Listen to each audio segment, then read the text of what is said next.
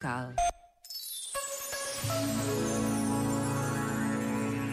Ouvir ou ler e reler as palavras do Papa Francisco é sempre uma boa opção. As suas palavras são assertivas e exigentes. Disse-nos o Papa no passado domingo: passar o tempo a culpar os outros é perder tempo. Tornas-te aborrecido, azedo e mantens Deus fora do teu coração. Quantos de nós não sentimos já a verdade destas palavras?